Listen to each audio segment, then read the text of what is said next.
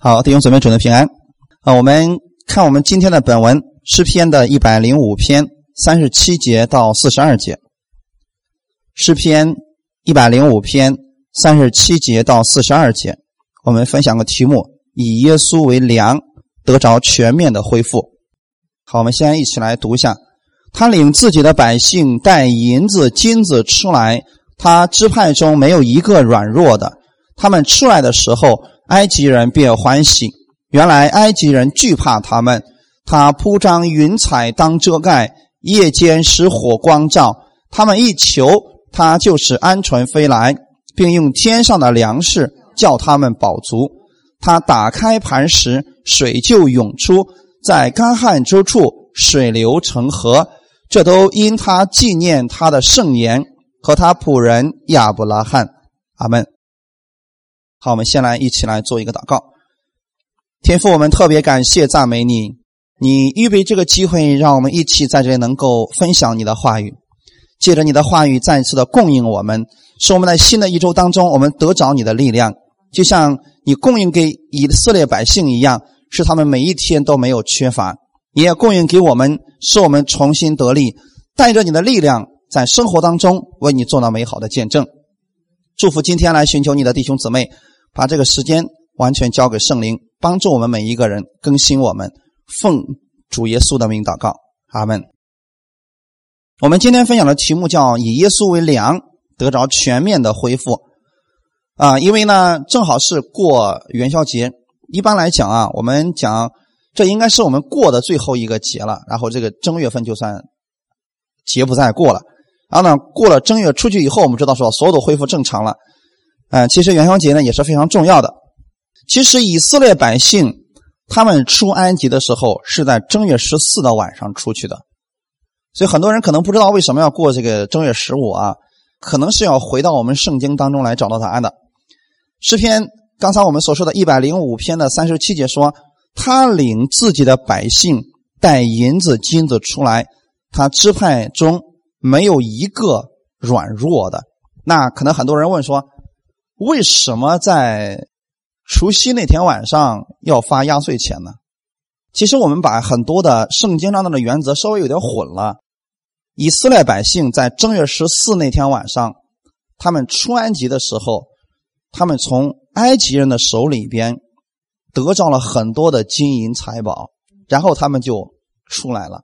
可能是一些口传的原因，到我们这里就变成了哦，那个除夕那天晚上他们。呃，迎新年的时候，大家就领到了这样的一些红包啊什么的，作为压岁钱。其实这是要回到圣经当中的。那么真正的时间，它应该是在正月十四的晚上啊。所以我们今天要给大家来分享这个：当我们以耶稣基督为粮食的时候，我们不仅仅是财富方面要恢复，身体方面也要恢复，而其他方面我们都要得着神的供应。这里告诉我们说啊。他领自己的百姓带银子、金子出来，他们支派当中没有一个软弱的，没有一个软弱的。软弱这个希伯来词啊，它是有这样一个意思：第一个意思是跌倒、蹒跚而行；第二个意思是微弱、软弱的意思。那话说回来，其实神在这里要告诉我们的是，以色列百姓出埃及的时候，两百多万人。他们这两百万人当中，没有一个是软弱的，意思就是他们走路的时候都是非常有力量的。我们今天想，这两百万人当中有没有老人？那么老人走路应该是很慢的呀。可是圣经当中告诉我们说，没有一个是蹒跚而行的，就是那种啊慢吞吞的那种很慢的那种，都是非常健壮的往前走的。那么这两百万人当中，我们想想看，为什么连一个得病的都没有呢？就是今天我们随便叫两百万人，里面有没有得病的？肯定有瘸腿的，有那个走路不方便的，肯定有吧？可是在这里出现了一个神迹，那就是他们出埃及的时候没有一个软弱的。那么到底发生了什么事情呢？难道是因为？当时强大的埃及医疗条件很好吗？不是这个原因啊。你想想看，他们是奴隶呀，他们过去一直在埃及当奴隶，当奴隶，就算他们有病了，难道是一点小毛病马上给他看的最好吗？不会的，所以他们当中一开始肯定有许多人是有疾病的，可是到底发生了什么事情？神医治了他们。首先，神医治的是他们的脚，对吗？因为他们要走路啊，所以双脚是他们第一个被医治的部位。他们的双脚被医治，他们很快就要吃完羔羊的肉，要出来行走旷野了。所以神医好他们的脚，不让他们跌倒。然后呢，神恢复了他们的膝盖和脚踝的骨，赐给他们力量，因为没有一个人是抬着的啊，没有蹒跚而行的意思是，没有一个人走着走着说：“哎呀，我实在走不动，我这个腿这个疼啊。”你看，一旦上了年纪的人，是不是走一段他就不行了？可是他们在旷野走了多少年？四十年呀！他们走的路是很长的呀。咱也不说别的啊，就说现在这个季节当中，六十岁以上的人跟我们年轻人能走多长时间？我们可能说，哎呀，一个小时、两个小时我们就实在走不了了。可是他们走的路呢？他们走路是不是很长？而且走的是山地，为什么呢？后面还有军队在追着呢。在那种情况下。圣经上告诉我们的是，没有一个软弱的人，也就是连一个瘸腿的都没有，没有一个拖后腿的。圣经上并没有说某一个人走得太慢了，所以被埃及军队给抓住了，没有出现这样一个事情。这就告诉我们说，世人可能有一些观念，说人一到了某一个年龄就会出现某种疾病，人到了某一个年龄之后，身体就会自然出现一些状况，但是这是世人的说法。我们不必效法这个世界，我们不是到了某一个年龄，某一个疾病自然就会出现。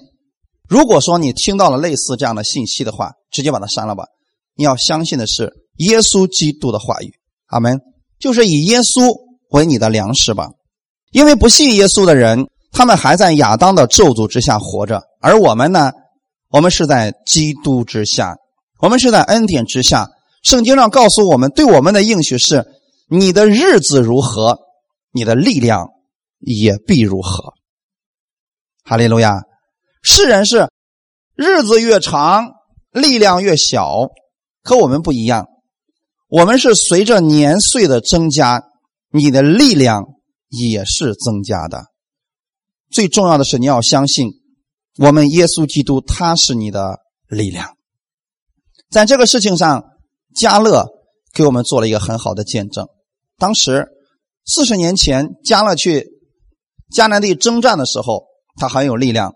等他八十岁的时候，当时他对约书亚说：“你把那块地赐给我吧，虽然那有仇敌，但我不惧怕他，因为我年轻的时候力量如何，现在我的力量也如何。”哈利路亚！因为确实，加勒是一个以神的话语为粮食的人。所以当时加勒也是说，就像我们上次跟大家分享过，说加勒说：“我们赶紧去得那地吧，我们足能得胜。”因为他相信的一直是神的供应，一直是神的帮助，他不看自己。所以等这个人到八十多岁的时候，他仍然相信自己身上充满着力量。所以重要的是你要相信，今天你是在耶稣基督里边，不要说：“哎呀，我到这个年龄了，我这个身体就是不行了。”啊，我的各方面都是不行了，不要做这样的宣告。你要做一个正面的宣告。三十八节，我们来看一下，他们出来的时候，埃及人便欢喜。原来埃及人惧怕他们。啊，你看出现了个什么样一个状况呢？他们出来的时候，埃及人开始非常欢喜的，而且他们出来的时候不是空着手出来的，是什么出来的呢？是带着金银出来的。你记得啊，不是一个人，是两百多万人都带着金银出来的。过去的几代当中，大概有四代左右的时间，他们都被法老压迫，被埃及人压迫。但是我一直告诉大家的是，基督徒其实不会赔本的，因为神不会让你亏的。现在看起来好像是亏了，但神在后面一定会补偿你们的，阿门。所以不要看说眼前我现在损失了。这个不要紧，后面神会给你更多的。就像当时的以色列百姓一样，他们一开始确实法老让他们干活，不给他们工资，但是等他们满了四百年的那一年，他们出来的时候，神一次性让他们全都偿还了。也就换句话来讲，埃及人只不过是暂时替他们保管着钱而已。等他们需要的时候呢，一次性全给人家还清了。这就是我们所说的，我们不要看眼下的这个得失，你要相信神给你的供应一定是最好的。哈利路亚！神会让你在基督里边得着全面的恢复。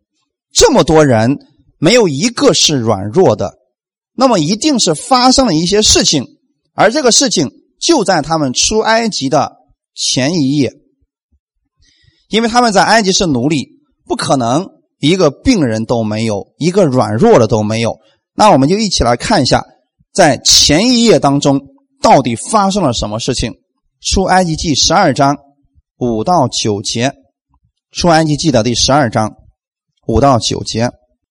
好，我们一起来读一下：要无残疾一岁的公羊羔，你们或从绵羊里取，或从山羊里取都可以。要留到本月十四日，在黄昏的时候。以色列全会众把羊羔宰了，各家要取点血涂在吃羊羔的房屋左右的门框和门楣上。当夜要吃羊羔的肉，用火烤了，与无效饼和苦菜同吃，不可吃生的，断不可吃水煮的，要带着头、腿、五脏用火烤了吃。我们暂时先读到这个地方。我们先看一下这个羊羔是多大的。一岁的，而且这个羊羔不是拿过来就直接吃了，他在家里边一共待了几天？看第三节，你们吩咐以色列全会众说：本月初十日，个人要按着富家取羊羔，一家一只，是不是初十的时候已经把羊羔给预备好了？是一岁的，一岁的羊是非常可爱的，而且呢。这个羊它又没有什么攻击性，所以这只羊先在你的家里边，你跟它相处了五天的时间。其实一般来讲，五天我们就能产生感情了。但是在第五天的下午的时候，正月十四日的那个下午黄昏的时候，他们亲自要将这只羊羔给杀了，非常讨人喜爱的羊羔，留了五天。当我们开始对他有感情的时候，关系被建立了，这个时候这个羊羔就必须被杀死。其实这里边让我们稍微明白了一点天父对他的爱子那种不舍的心，当然是一点点啊。神舍下他的爱子，其实是付出了一个极大的代价，因为他爱我们，所以他让自己的独生的爱子为我们而死了。阿门。亚伯拉罕献以撒的事情，是不是也是一个预表？亚伯拉罕非常爱自己的这个独生的儿子以撒，可是呢，神却说：“你把你独生的爱子献给我吧。”其实那个路程是比较短的一个路程，可是亚伯拉罕走了三天，到了摩摩利亚山的时候呢，其实亚伯拉罕的心里是非常的，也是不舍的。这里告诉我们一个事情。你知道亚伯拉罕有多么爱自己的这个儿子，你就应该体会到我们的天父有多么爱自己的独生爱子耶稣。但是呢，神并没有要亚伯拉罕这个独生的儿子。那么今天这只羔羊其实是一个预表，也就是告诉我们，这只羔羊其实预表的是我们的耶稣基督。我们跟这只小羊羔待在一块看到这么可爱的。全身没有一点瑕疵，没有一点残疾的羊羔，跟他相处了五天的时候，有一点感情了。可是突然我们要亲手把他给杀死了，有点不舍。这让我想起来了，其实，在一开始，在伊甸园的时候，亚当和夏娃犯罪了，可能那只动物就是一只羊。他可能过去的时候，亚当跟这只羊，呃，也经常见到这只羊，这只羊也没有什么攻击性，也非常的可爱。但是呢，有一天的时候，我们的神却要把它给杀死，要把它的皮子剥下来。其实这个时候，我们的天父肯定对亚当说了：“这只羊其实不该死的，但是他替你死了，因为你犯了罪，他要遮住你的羞耻，他要代替你流出血来。那应该就是一开始最初的献祭了。所以在这里，我们想到一个事情，就是神也告诉以色列百姓：你们取一只一岁的羊羔，一家一只，然后到正月十四的那天下午的时候，把这只羊羔给杀了。但是不要吃生的，断不可吃水煮的，要带着头腿五脏用火烤了吃。为什么不让他们吃生的呢？为什么不能吃生的呢？其实原因很简单，神不让他们不让他们吃生的，不让他们吃水煮的，而要让他们吃火烤的，因为火烤的代表的是神的审判，神烈火一样的审判降临到了这只羊的身上。那么再想想看，其实是因为我们有罪了，耶稣是代替我们的罪而上的十字架上的，对吗？那么想想看，这个时候呢，其实以色列百姓在烤这只全羊的时候，这只羊其实要供应给他们的。哈利路亚！原因是什么呢？他们有需要。可能以色列百姓一开始的时候，各方面都有问题，他们的眼睛也不好，身体也不好，然后呢，走起路来也没有劲儿。但是这个时候，神要供应他们，要借着这只羊羔，使他们。整个人全面的都得到恢复，好门。在这之前，其实，在门的外边也发生着一件事情，那就是在门楣和门框上，其实是有羔羊的血的。也就是说，这只羊的血被涂在了门楣和门框上。在出埃及记的第十二章十三节，这血。要在你们所住的房屋上做记号。我一见这血，就越过你们去。我击杀埃及地头生的时候，灾殃必不临到你们身上，灭你们。羔羊的血阻止了什么呢？神的烈火的审判临到我们的身上。阿门。换句话来讲。今天借着耶稣基督的保险，神的烈火的审判、烈火的刑罚不会再临到你身上了，因为耶稣代替了我们的刑罚。阿门。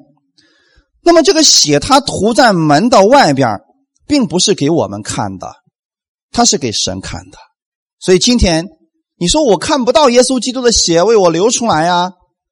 那个血在两千年前耶稣上十字架的时候。那个血已经流出来了，本身那个血不是给你看的，是给神看的。当神看到这个血的时候，他就越过去，不再用刑罚、用死亡来审判这个家的长子了。所以过去的时候，耶稣在十字架上为我们的罪死了。当我们相信耶稣的时候，那么神也是如此，在你的身上越过你的刑罚，也就是将来的时候。上帝开始审判世人的时候，是看你有没有接受耶稣，圣灵有没有住在你的里边。如果没有的，一定是会被刑罚，一定会下地狱的。他的结局已经定了，就像当初的时候在埃及地一样。只要你的门楣和门框上没有羔羊的血，那么你家里的长子就一定会死。不管你的行为有多好，你是一定要死的。因为神看的是什么？羔羊的血，哈利路亚！借着耶稣基督的血，你所有的罪已经都被涂抹了。这个血被涂在门上，然后羊的身体呢，在屋的里边，是不是在屋里边？所以羊的身体在屋里边，它是在火上正在被烤着，成为了我们的食物。这个食物是不是以色列百姓亲手可以摸得到的？换句话来讲，今天耶稣把他的话语、圣经赐给我们，把他的身体、圣餐也赐给了我们。同样的，把他的血透过这个杯也体现给我们了。所以说，应用到我们今天的社会生活当中的，就是耶稣的身体被我们烤了，它指的是圣餐的饼。所以，当我们去做圣餐饼的时候，很多人说：“那我买点饺子皮儿，在火上烤不烤？烤一烤，可不可以呢？”也可以。但重要的是，我是愿意大家都亲自去做一下。这个面它本身也预表的是我们的耶稣基督啊。利未记有五祭，其中有一个叫素祭，那个细面其实预表的是我们耶稣基督的身体，它被磨碎了。很精细，然后我们给里边浇上水以后，是不是用手开始去压这个面？那是反复的去践踏它、蹂躏它，预表的是什么呢？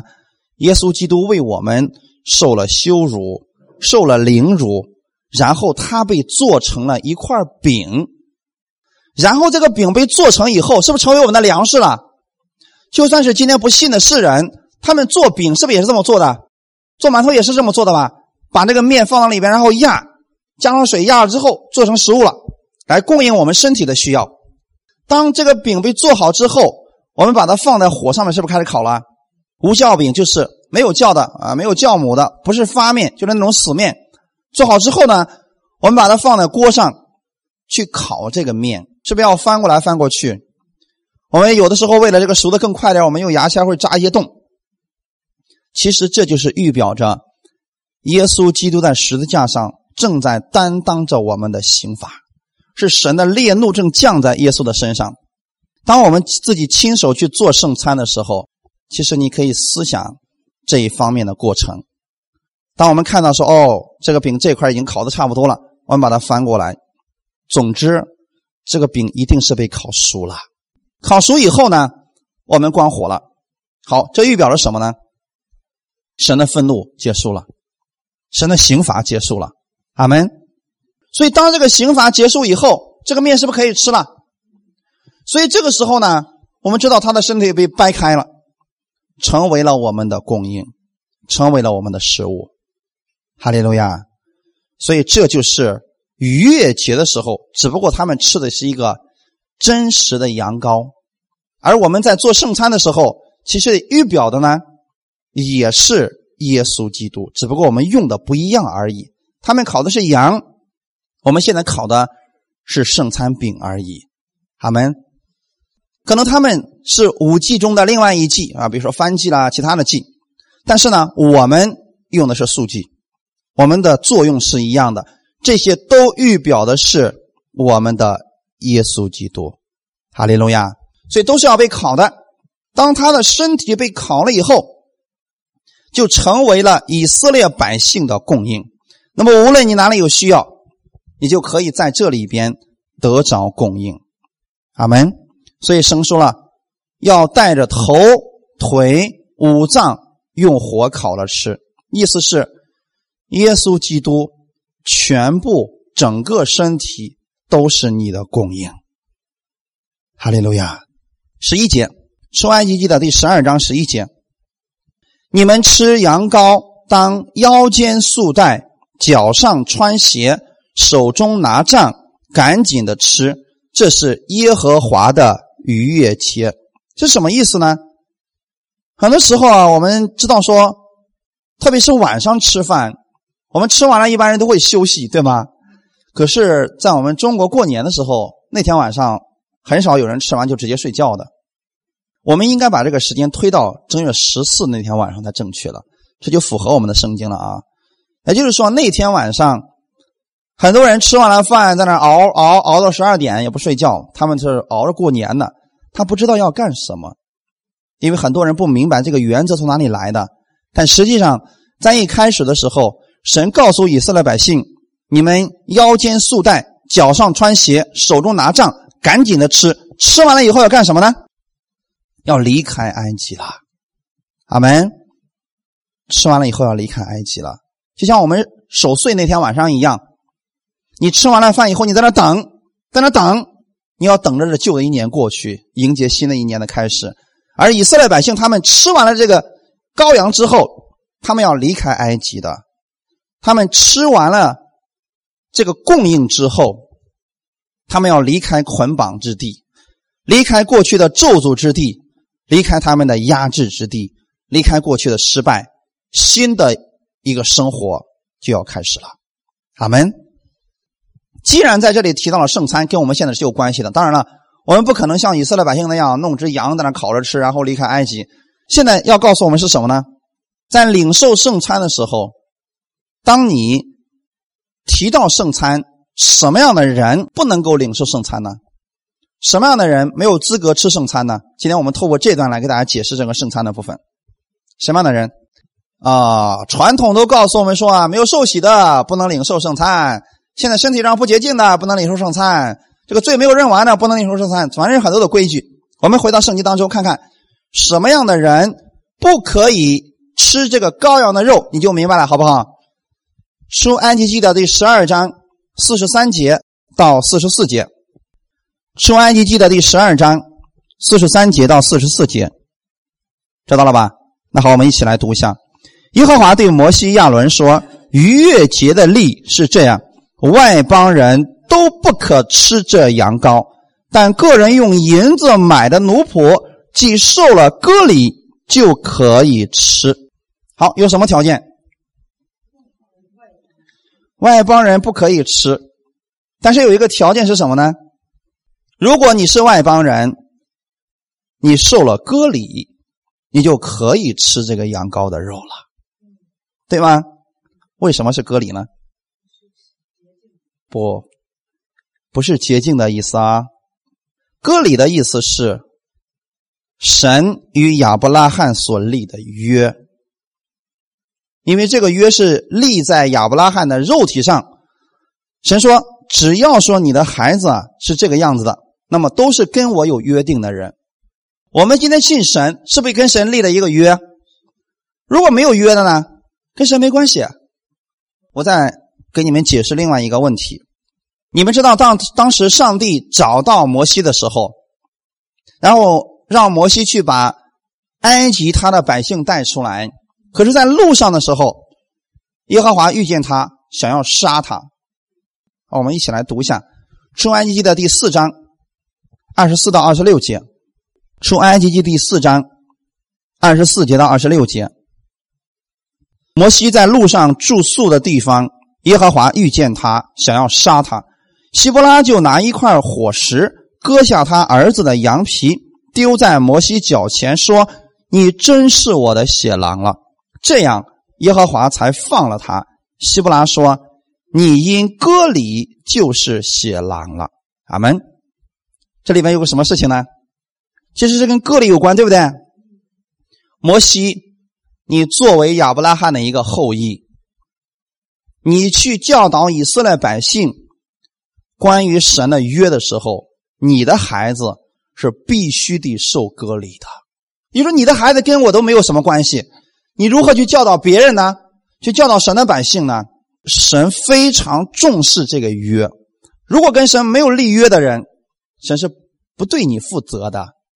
这里为什么神想要杀摩西？就是因为摩西并没有给自己的孩子受割礼。我们不管是什么原因，你要记得，神非常看重约。神要赐福的是亚伯拉罕的后裔，而神跟亚伯拉罕就是一个立的约定。好，我们看一下《创世纪》的十七章第九节到十四节，《创世纪》的十七章第九节到十四节，神又对亚伯拉罕说：“你和你的后裔必世世代代遵守我的约，你们所有的男子都要受割礼，这就是我与你。”并你的后裔所立的约，是你们所当遵守的。你们都要受割礼。你们世世代代的男子，无论是家里生的，是在你后裔之外用银子从外人买的，生下来第八日，都要受割礼。你家里生的和你用银子买的，都必须受割礼。这样，我的约就立在你们肉体上，做永远的约。但不受割礼的男子，必从民中剪除，因他背了我的约。阿门。这样知道为什么神要击杀摩西了吧？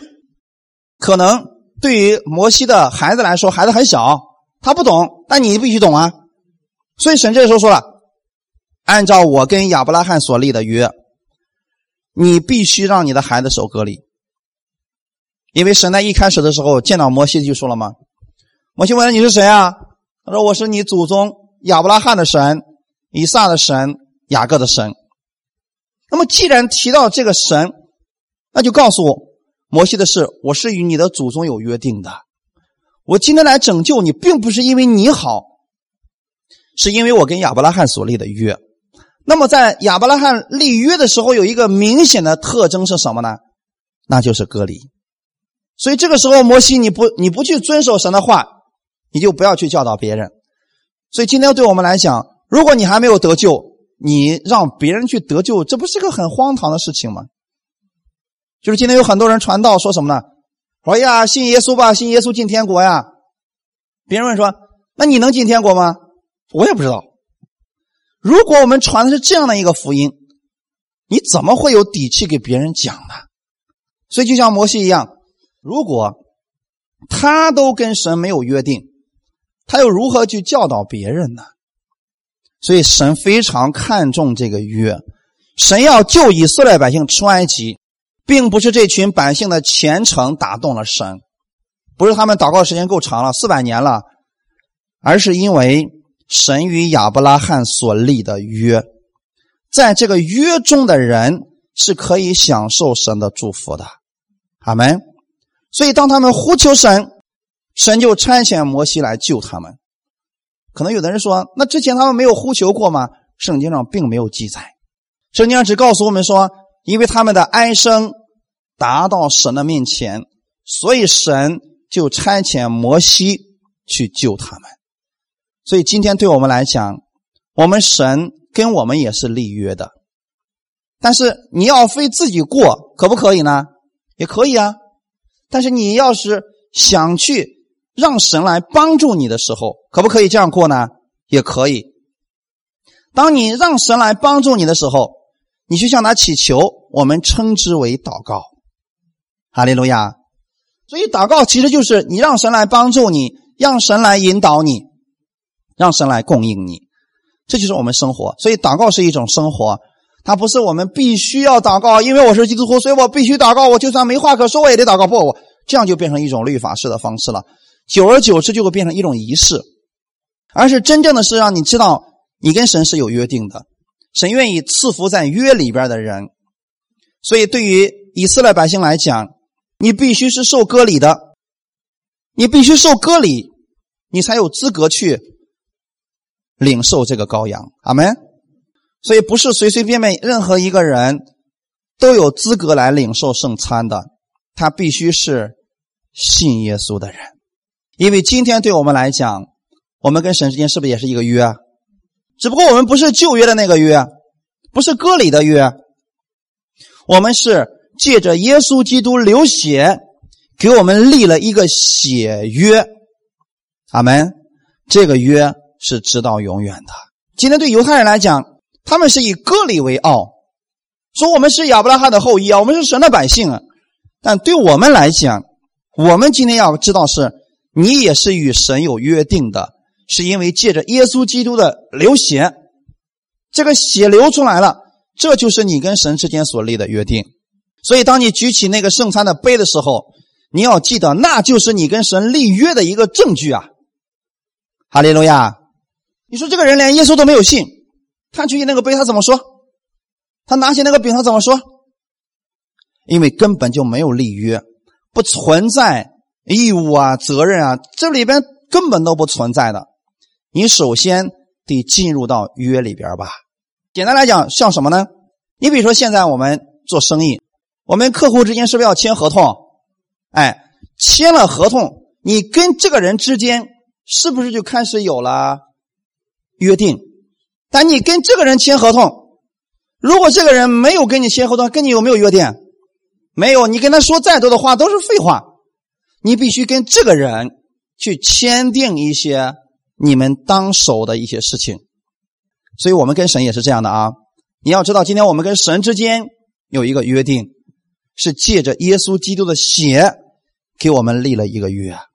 你们今天都在这个约里边，所以你们完全有资格来吃羔羊的肉。换句话来讲，你们完全有资格来领受圣餐的。阿门。除此之外，没有其他的条件了。因为神跟亚伯拉罕有约定，所以呢，当他们呼求神的时候，神就差遣摩西来救他们。他们吃羔羊的肉，所以必须是约中之人，否则没有资格。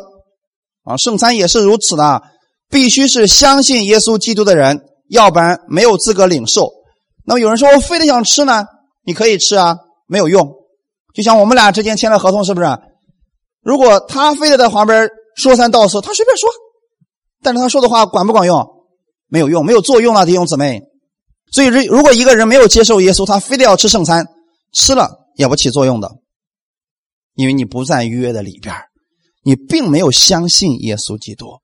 当他们出了埃及以后，你的不是神告诉他们了吗？要腰间束带，脚上穿鞋，手里拿杖，赶紧的吃。吃完以后，你要开始一种新的生活了。所以，对我们来讲，过了正月十五以后，新的生活就开始。哈利路亚！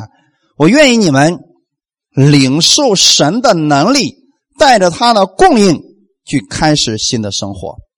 一个全新的生活开始了，不要像过去一样在埃及那样去生活了，全新的开始了。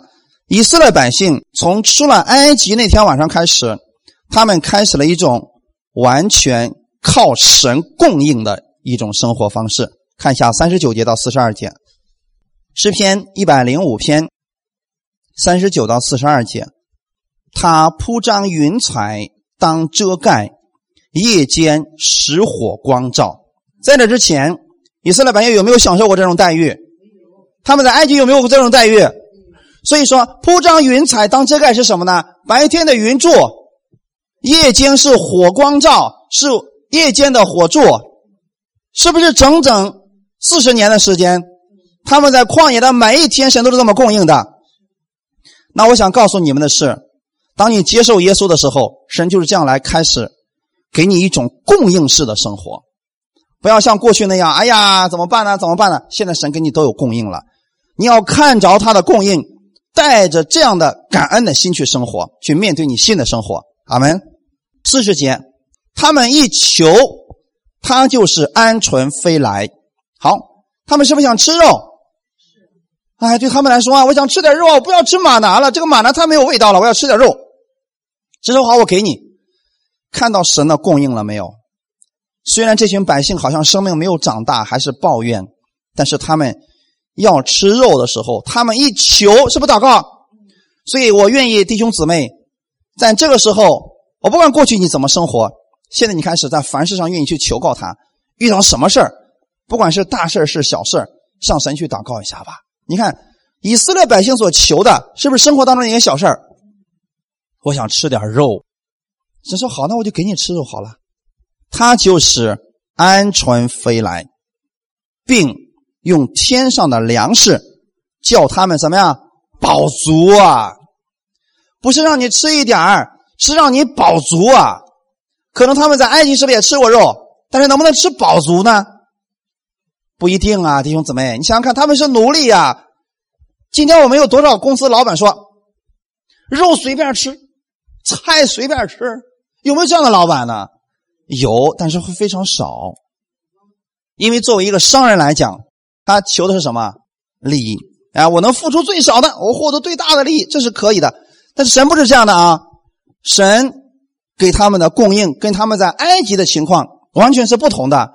所以你要相信，今天人也确实会给你一些利益，但是神给你的是更好的。哈利路亚！神要让你成为一个饱足的人，并用天上的粮食。叫你饱足啊！四十一节，他打开磐石，水就涌出。在旷野这个地方，没有水的地方，神打开磐石，水就涌出了。那么这里是不是有一个属灵的含义？这里的磐石预表的是谁？所以如果说你说我现在我的生意、我的家庭、我的工作遇到了一些瓶颈，我不知道该怎么走了。就像在旷野里边没有水一样，也没有井，这时候怎么办呢？你向神来祷告，神会让你在旷野里边看到水流的。阿门。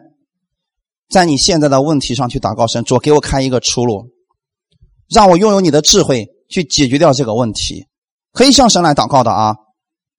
他打开磐石，就指你祷告的时候，是不是神给你一个指引，水就涌出，在干旱之处，水流成河。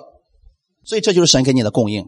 神给你的供应不是一点儿啊，敲了这个磐石流出那么一碗水，不是。是流出来一个活水的江河，阿门。这个意思是什么呢？今天神不是说你饿了我给你一条鱼，不是这样的。神把钓鱼的方法赐给你，神给你一个智慧，给你一个亮光，让这个亮光给你产生无穷的财富。哈利路亚。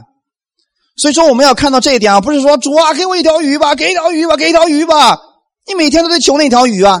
神不是让神给你一个意念，给你一个思路，你带着这个思路，瞬间可以创造无穷的财富。这都是神要赐给我们的，但是我们是需要放弃过去的那种方式，单单来依靠他。好门。你看四十二节，神之所以这样供应他们，是因为什么原因呢？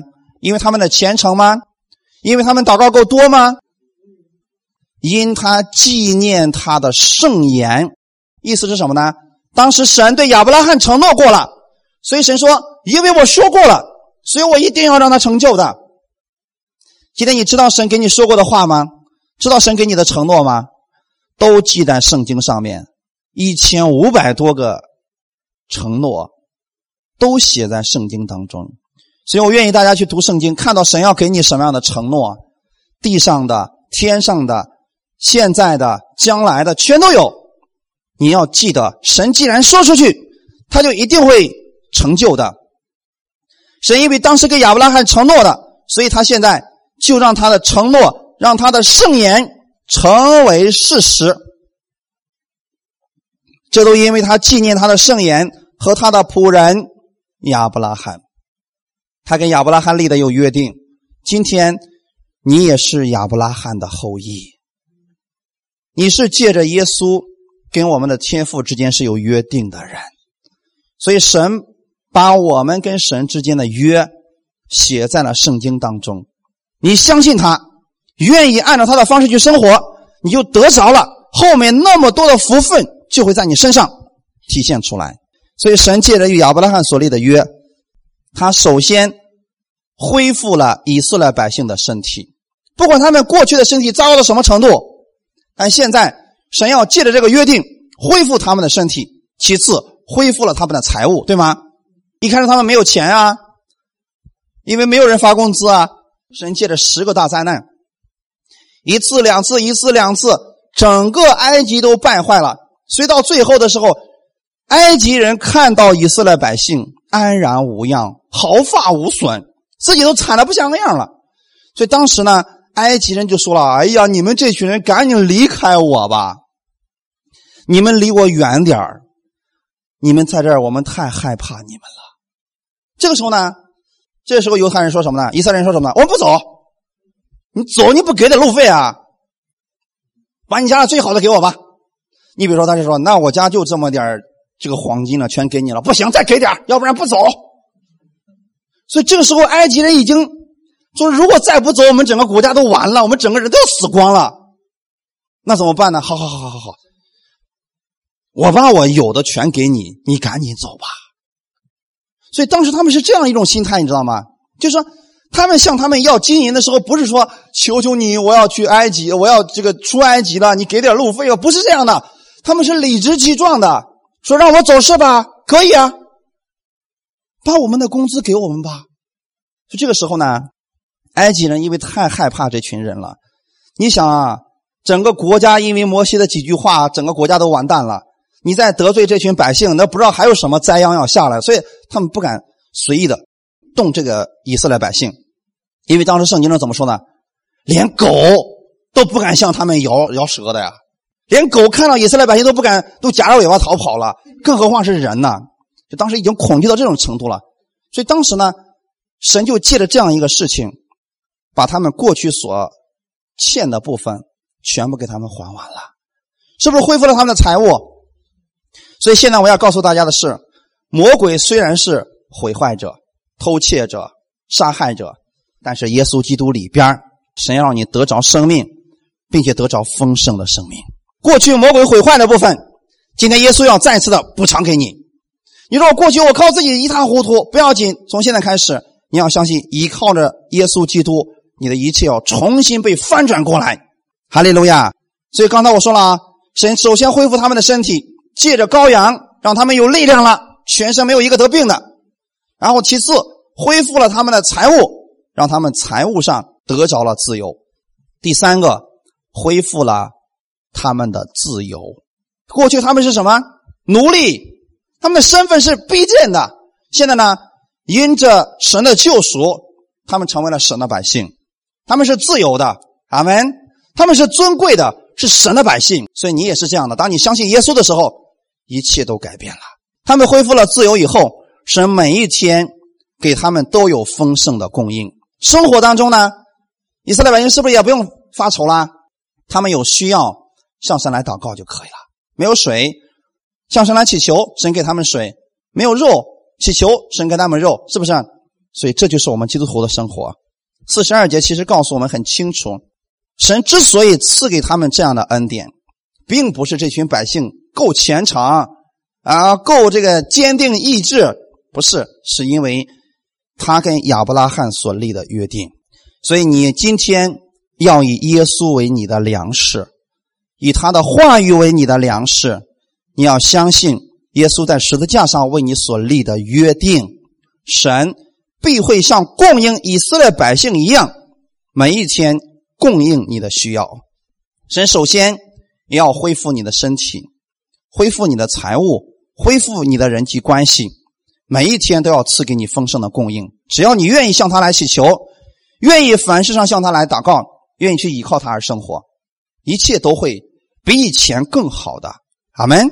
当神祝福你以后，神也希望你成为祝福的管道，成为万人的祝福。好看一段经文，《创世纪》十二章一到二节，《创世纪》的十二章一到二节，耶和华对亚伯兰说：“你要离开本地、本族、富家，往我所要指示你的地去。我必叫你成为大国，我必赐福给你，叫你的名为大。”你也要叫别人得福，阿门。其实上帝不是自私的神，他不是说你今天得救了，你一家就领受这个福分吧，一辈子就这么吃喝玩乐到死吧？不是的，神希望你得着福分以后，你也成为别人的祝福。因为我们的主，他希望人人都悔改，他不希望一人沉沦。当你明白救恩之后，你把这个救恩给别人。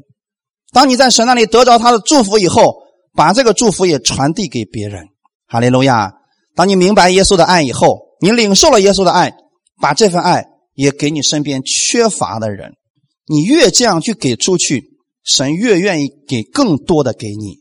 就像亚伯拉罕一样，亚伯拉罕是一个乐意去给出去的人。那么神呢，也特别乐意的多给亚伯拉罕。他们，所以我们的主。特别的慷慨，神愿意你接受主耶稣成为你的救主，更希望我们的主耶稣成为你生命当中的粮食，就像以色列百姓在家里所吃的那只羔羊一样。我们不是光光得救就可以了，神希望你每一天都去领受他的话语，神要借着他的话语恢复你的身体，恢复你的经济，恢复你的喜乐。他愿意以恩典为你的冠冕，让你知道。他愿意赐福给你，你也愿意成为别人的祝福。哈利路亚！好，我们一起来祷告。天父，我们特别感谢赞美你，谢谢你今天借着这样的话语再次的帮助我们。当以色列百姓他们在正月十四的那天晚上，他们一家人在家里边吃着烤羊肉，因为那是预表着我们的耶稣基督，他的身体赐给了我们，耶稣基督的血在门的外边。被神看见了，但是耶稣的身体却赐给了我们，成为我们生活当中的供应。成为我们的帮助。神，你借着羔羊恢复了以色列百姓的身体，我也相信主你会借着圣餐恢复我的身体，你会借着圣餐恢复我全面的恢复，全部的恢复。我为此而感谢赞美你。我也相信你不单单会恢复我的身体，也会恢复我的经济，让我成为别人的祝福，成为世人的祝福。你会恢复我的喜乐，恢复我的人际关系，让我在世人当中成为传扬你福音的那一位福音的勇士。因为有很多人今天仍然在埃及，仍然在捆绑之下，在压制之下。今天耶稣基督，你可以解开他们的捆绑。你是借着我们来做这样的事情的。主啊，请你帮助我，赐给我力量，让我带着你的力量，使更多的人明白你的福音。哈利路亚！愿一切荣耀都归给你，带领我们这一周的生活，保守我们弟兄姊妹在新的一周当中，带着你的力量，在凡事当中，我们愿意向你来祷告，因为我们一呼求，你就会像帮助以色列百姓一样来帮助我们。感谢赞美你，感谢赞美你，一切荣耀都归给你。奉。主耶稣的名祷告，阿门。